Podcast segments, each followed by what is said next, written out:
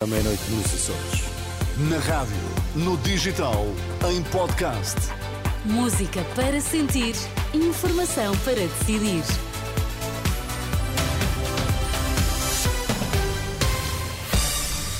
Notícias na Renascença, destaques a esta hora. O PS promete eliminar todas as portagens das antigas Scoot do interior e do Algarve.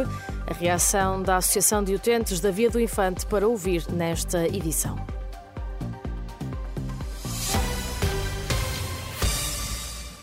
Antes da atualidade política, uma nota de trânsito para quem está em Lisboa. A ponte 25 de Abril vai estar completamente encerrada ao trânsito esta madrugada.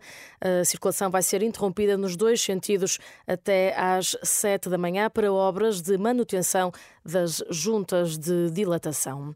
É preciso esperar para ver se a promessa se cumpre. É a reação da Associação de Utentes da A22 Via do Infante ao anúncio do secretário-geral do PS, Pedro Nuno Santos, que prometeu este sábado eliminar as portagens nas antigas SCUT no interior do país e no Algarve, caso vença as eleições. Ora, João Vasconcelos lembra que esta era já uma exigência antiga dos algravios tem sido sempre uma exigência dos cidadãos, da autárquicas, da Comissão de Utentes, das populações aqui do Algarve.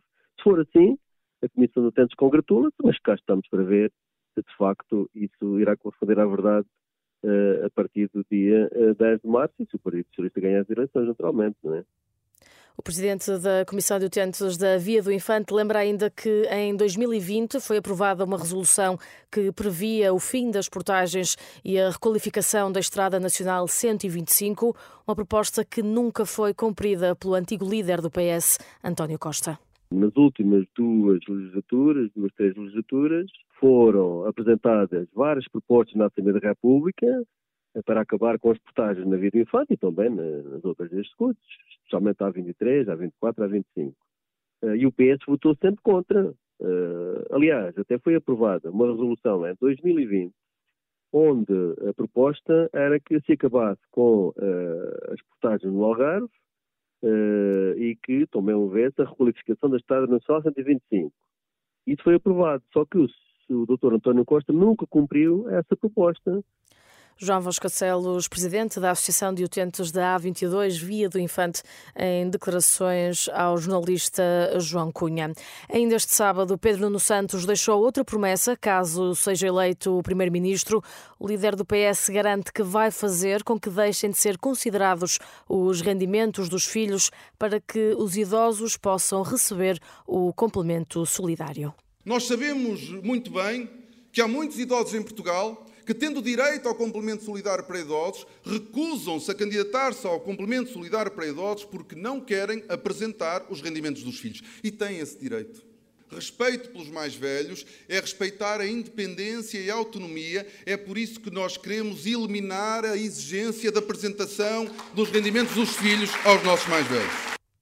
As promessas de Pedro no Santos no Fórum Portugal inteiro que decorreu este sábado no Porto. No futebol, o troféu da Taça da Liga ruma a Braga. Os minhotos são os campeões de inverno depois de um empate a uma bola frente ao Estoril.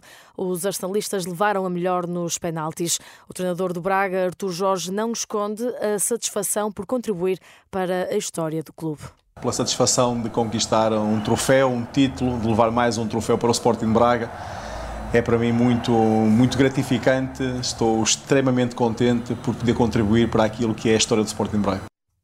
Do lado do Estoril, o treinador Vasco Seabra mostrou orgulho na equipa que nunca tinha chegado à Final Four, de, Final Four da prova e que acabou por perder apenas na final frente ao Sporting de Braga. Os minhotos conquistam assim o terceiro troféu da Taça da Liga.